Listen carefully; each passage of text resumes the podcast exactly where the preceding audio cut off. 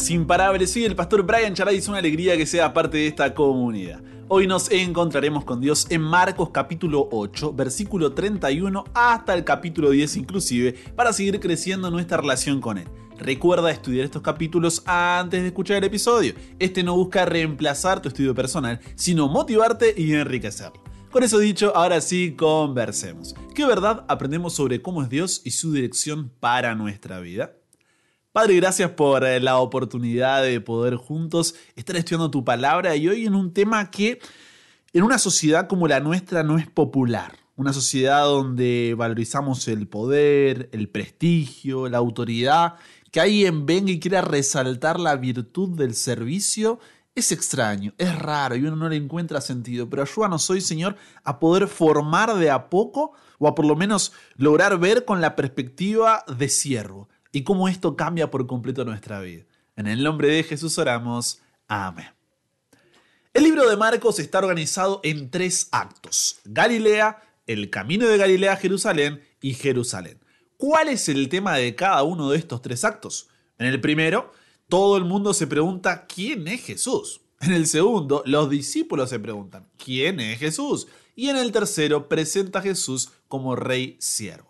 Recuerda que el objetivo principal de este libro es convencer a la comunidad cristiana con influencia romana, una nación politeísta, o sea que adoraba muchos dioses, de la divinidad de Jesús, y cómo este es totalmente diferente a la concepción de dioses que ellos tenían. Busca probar la hipótesis planteada en Marcos capítulo 1 versículo 1, principio del Evangelio de Jesucristo, Hijo de Dios. Mostrándonos así a Jesús desde otra perspectiva diferente de lo que lo hacen Mateo, Lucas, Juan, un Jesús siervo. Con eso en claro, los capítulos que leímos hoy corresponden al segundo acto de este libro, el camino de Galilea a Jerusalén. Aquí los discípulos se preguntan, ¿quién es Jesús? Así, sus reacciones, preguntas y malentendidos reflejan su proceso de crecimiento espiritual, su lucha por comprender la naturaleza divina, la misión redentora de Jesús. Es un proceso en el que deben abandonar sus ideas anteriores, sus creencias limitantes, sus propias expectativas. Ante todo lo que va sucediendo, su reacción nos muestra que están luchando por intentar encajar en su cabeza la imagen de un Salvador triunfante con la perspectiva de un Salvador que enfrentará la muerte. ¿Cómo puede salvarnos y al mismo tiempo va a morir. Lo que Jesús les está diciendo no encaja en su marco de referencia. Además, el poder que promueve Jesús no consiste en dominar, sino en servir, como vemos en la bendición de los niños y el relato del joven rico. Vemos lo mismo en su reacción ante la transfiguración, que ya estudiamos con más profundidad en el episodio de Mateo capítulo 17. Por eso les cuesta también aceptar la amplitud de la autoridad de Jesús y el llamado que hace a renunciar a todo para seguirlo. Cuestionan en múltiples ocasiones o se asombran ante los milagros y enseñanzas de Jesús. Están luchando por cambiar sus paradigmas y creencias tan pero tan arraigadas. Y esto, esto lleva a preguntarnos, ¿no? ¿Cómo puedo yo identificar momentos en mi vida en los que he luchado por entender una perspectiva de Dios que va en contra de mis propias expectativas y creencias previas que se limitan a la vida en esta tierra? ¿Cómo puedo cultivar una mayor aceptación de la autoridad y el poder de Dios en esas circunstancias? ¿De qué manera mis aspiraciones de grandeza y de poder se asemejan a las preguntas de los discípulos sobre quién es el mayor en el reino? ¿En qué áreas de mi vida he buscado poder y reconocimiento terrenales en lugar de abrazar el concepto de servir y humildad que Jesús promueve? ¿Cómo podría cambiar mi enfoque para alinearlo más con la idea de servicio y humildad que Jesús enseña? Y así podemos ir preguntando, ¿no? ¿En qué momento he desafiado o cuestionado las enseñanzas de Dios debido a mi apego a estas creencias que ya tengo? ¿Cómo puedo estar más dispuesto a cambiar mis paradigmas y a abrazar una comprensión más profunda de las verdades que Dios quiere decir? Ahora, no solo nos concentremos en el crecimiento que los discípulos están teniendo en su relación con Jesús, sino en cómo un romano leería estos capítulos que tú y yo estamos leyendo, porque, a ver, nosotros lo hacemos con una mentalidad ya más occidental, cada uno de su país, siglo XXI, pero leámoslo como un romano del siglo I con todo el trasfondo que esto significaba tener. Porque, a ver, La idea de un Mesías que anuncia abiertamente su propia muerte y resurrección sería desconcertante, sería chocante. Los dioses muchas veces eran vistos como inmortales y distantes en la cultura romana, por lo que la noción de un dios que enfrenta la muerte sería radicalmente diferente y mucho más si es por la salvación humana. Ante la revelación de la naturaleza divina de Jesús a través de la transfiguración y la aparición de figuras históricas como Moisés y Elías, es desafiante. Para un romano los dioses rara vez se mostraban en su forma divina y las interacciones con figuras históricas eran menos directas. La capacidad de Jesús para expulsar demonios llevaría a un romano a cuestionar su creencia sobre los poderes de sus dioses para controlar y proteger contra las fuerzas malignas. La resistencia de los discípulos a comprender la misión de Jesús, a pesar de sus anuncios, podría ahí chocar con la experiencia romana de dioses que son más enigmáticos, misteriosos, cuyos deseos a menudo se comunican de manera más simbólica o a través de signos naturales. Un romano pensaría, su Dios les dice con palabras lo que va a suceder y encima no lo entienden, mientras nosotros tenemos que estar ahí adivinando qué quieren decir nuestros dioses. Además, la enseñanza de Jesús sobre la humildad y el servicio contrastaría con la búsqueda de estatus y poder que tanto se valoraba en la sociedad romana. La idea de que aquellos que hacen el bien en el nombre de Jesús son reconocidos contrasta con la comprensión de los dioses romanos, cuyas bendiciones y favores a menudo estaban reservados solamente para aquellos que cumplían con rituales, con sacrificios específicos. Por otro lado, la advertencia de Jesús sobre el peligro del pecado y la importancia de la transformación interior no era una cuestión importante dentro de la religión romana, donde la relación con los dioses era más, ¿cómo decirlo?, más transaccional que otra cosa. ¿Qué significa esto, Brian? Que era, yo te doy algo y tú me devuelves lo que quiero a cambio y estamos los dos bien. Pero aquí Jesús plantea una dimensión que para ellos es totalmente desconocida porque alcanza el interior. Se trata de una relación. La enseñanza de Jesús sobre el matrimonio y el divorcio confrontaría las nociones sobre las relaciones y la moralidad en las prácticas y creencias romanas. Y encima lo sorprendería de que sus dioses se metían en las relaciones humanas para empezar. O sea, para un romano como un dios se está metiendo en... No, no existe, no, no les entraba en la cabeza. La atención y el amor que Jesús muestra hacia los niños con total compasión es totalmente contraria a la visión romana de los dioses como seres distantes y caprichosos. La confrontación de Jesús con el joven rico sobre las riquezas desafía la constante búsqueda de riquezas y estatus que eran comunes en esa sociedad. La repetición de la predicción de la muerte de Jesús le chocaría a un romano porque muestra que, a pesar del rechazo descrito en estos capítulos, Jesús no desiste de su misión salvadora. La solicitud de los discípulos de un lugar de honor en el reino de Dios también sería contraria a la búsqueda de reconocimiento y poder en la sociedad romana. No se trataba de un reino venidero, sino del aquí y ahora. Recuerda que Roma era el imperio que dominaba en aquel momento el mundo antiguo. Y la curación del ciego Bartimeo y su respuesta de seguir a Jesús cuestionaría la comprensión de cómo los dioses interactúan con las personas. Si un ser divino puede otorgar la vista física y transformar vidas de manera directa, eso lo cambiaría absolutamente todo. ¿Te das cuenta cómo de repente relatos que son comunes, que uno dice, ah, pero esto ya lo escuché mil veces, no es la primera vez que lo escucho? Cuando uno se pone en la perspectiva de quien lo está escuchando por primera vez, es como, wow, no tiene ningún tipo de sentido este Jesús que me están presentando. Y de a poco ahí se va construyendo, ¿no es cierto? ¿Quién es ese Jesús realmente? ¿Por qué es diferente? ¿Qué tipo de rey es? De esa forma, en estos capítulos, no solamente vemos a Jesús caminando de Galilea, al norte, hacia Jerusalén, al sur, para lo que será su última semana antes de la crucifixión, sino que vemos a los discípulos, el lector romano, a ti y a mí, caminando junto a él. ¿Para qué? Para poder explorar y cuestionar nuestras propias comprensiones de quién es Jesús, nuestras creencias arraigadas, nuestras expectativas limitantes. A través de las reacciones, preguntas y malentendidos de los discípulos, somos invitados a examinar cómo enfrentamos lo que Dios nos dice en su palabra con nuestras perspectivas preconcebidas, esas perspectivas que teníamos desde antes.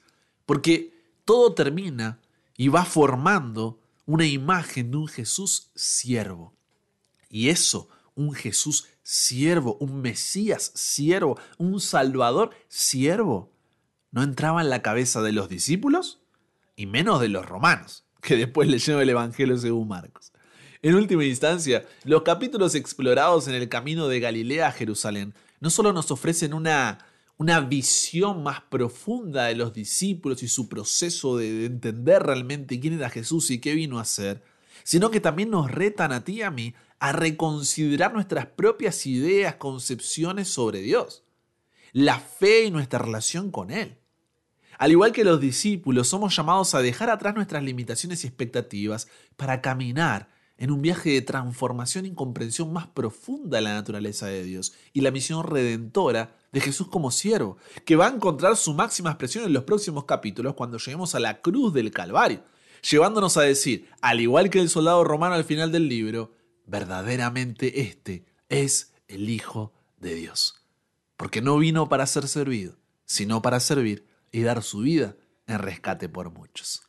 ¿Cómo comprender entonces a Dios de esta forma direcciona tu vida y la mía? Marcos capítulo 10, versículo 43 dice, El que quiera hacerse grande entre vosotros, será vuestro servidor, y el que de vosotros quiera ser el primero, será siervo de todos. ¿Lo notas? ¿Qué quiere decir esto? Servimos a Dios sirviendo a los demás. Así lo resumimos. Voy de nuevo. Servimos a Dios sirviendo a los demás. No es la única forma de servir a Dios, pero una de las formas de servir a Dios es sirviendo a los demás. Nuestra sociedad define la grandeza en términos de poder, posesiones, prestigio, posición. Si puedes exigirle a otro que te sirva, alcanzaste la grandeza. En nuestra cultura autogratificante, con su mentalidad de primero yo, comportarse como un siervo no es un concepto popular. Por otro lado, Jesús midió la grandeza en términos de servicio y no de estatus. Dios determina tu grandeza por el número de personas a las que sirves, no por las que están a tu servicio. Muy de nuevo, préstame tus oídos. Dios determina tu grandeza por el número de personas a las que sirves, no por las que están a tu servicio. Los siervos siempre están disponibles para servir, no solamente cuando les conviene, los siervos prestan atención a las necesidades, como dijo John Wesley. Haz todo lo bueno que puedas, con todos los medios que puedas, de todas las maneras que puedas, en todos los lugares que puedas, en todos los momentos que puedas, a todas las personas que puedas, cada vez que puedas. No hay tarea pequeña cuando Dios está mirando. Los siervos hacen lo mejor con lo que tienen. No ponen excusas, no postergan, no esperan mejores circunstancias. Los siervos cumplen sus tareas con la misma dedicación porque lo hacen para Dios, no para ese jefe irritante, no para ese compañero molesto, no para recibir la aprobación o el aplauso de no, lo hago para Dios, independientemente de dónde esté, quién me lo haya pedido, lo hago para Dios. Los siervos son fieles a su ministerio, terminan sus tareas, cumplen con sus responsabilidades, mantienen sus promesas y completan sus compromisos. No dejan el trabajo a medias, no lo abandonan cuando se desaniman. Los siervos mantienen un bajo perfil, no se promueven ni llaman la atención sobre sí mismos, no sirven con la intención de impresionar. Su audiencia es de uno, Dios. Los siervos piensan más en otros que en sí mismos. Cuando dejamos de enfocarnos en nuestras propias necesidades es cuando comenzamos a advertir las de los demás. No lo hacemos para agradarles, ser admirados o lograr nuestras metas. No, eso es manipulación. No usamos a Dios para nuestros propósitos, dejamos que Él nos use para los suyos. Los siervos piensan como mayordomos, no como dueños. Recuerdan que todo le pertenece a Dios.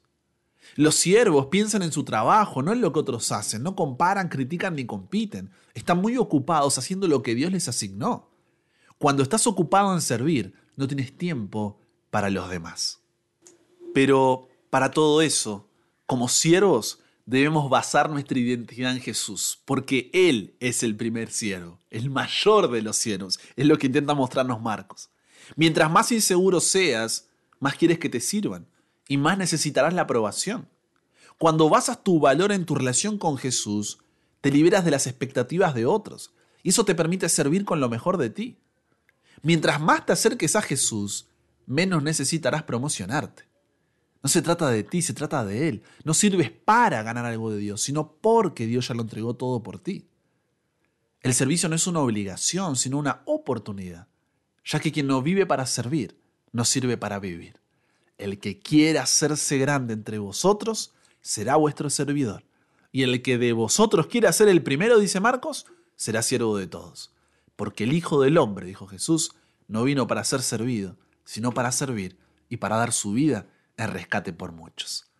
Si Jesús estuvo dispuesto a servir a la humanidad, ¿quiénes somos nosotros para no servir a los demás?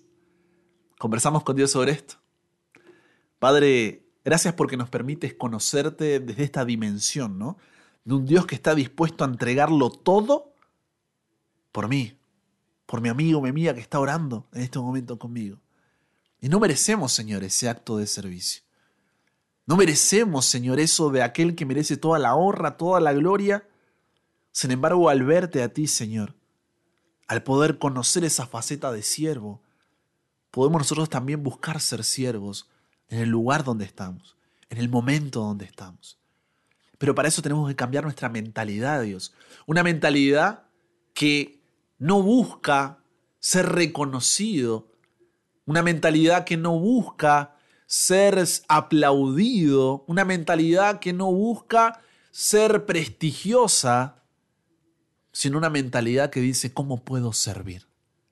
¿Cómo puedo ayudar? ¿Cómo puedo realmente estar allí para los demás? ¿Cómo puedo ser realmente un siervo? Por lo cual ayúdanos a poquito a poquito ir cambiando esta forma de pensar.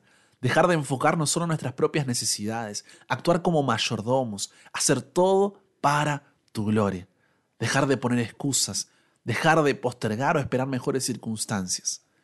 Estar siempre disponibles y como decíamos durante el estudio, hacer todo lo bueno que podamos, con todos los medios que podamos, de todas las maneras que podamos, en todos los lugares que podamos, en todos los momentos que podamos, a todas las personas que podamos, cada vez que podamos, porque tú siempre estás mirando y es a ti solamente a quien queremos agradar, no para ganar algo de ti, Señor, sino respuesta que tú serviste primero. Ayúdanos a poner esto en práctica hoy en nuestro trabajo, en nuestros estudios, en nuestra familia y realmente a mirarte a ti como ese modelo a seguir, Señor. Nos entregamos hoy a ti, Dios. Cámbianos, renuévanos, transfórmanos, somos tuyos. En el nombre de Jesús oramos. Amén